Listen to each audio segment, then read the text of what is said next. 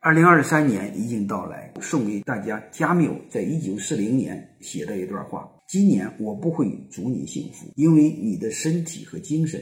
正在经历重创，但它需要你保持必要的力量和清醒，去努力维持自己的宁静与尊严，不要等待着他人从头到尾的构建你的命运。历史的车轮滚滚而过，今天只不过是历史的延续。人性未变，社会的伦理结构也未变，看似是历史，却是似曾相识。都知道经济周期是从复苏到发展、繁荣、衰退。萧条的往复循环过程，也都知道做最难的事情会更容易，做长周期的事业会更长久。但现实是，太多的长期主义者最后会被历史的大周期所消灭。所以，最让人绝望的不是看不到未来，而是一眼就看到了未来。看历史可以明智，看透历史的发展规律，从高维度向下兼容，灾难中长些智慧，去见证历史，而不要成为历史。经历过大风大浪的人，在面临风风雨雨时，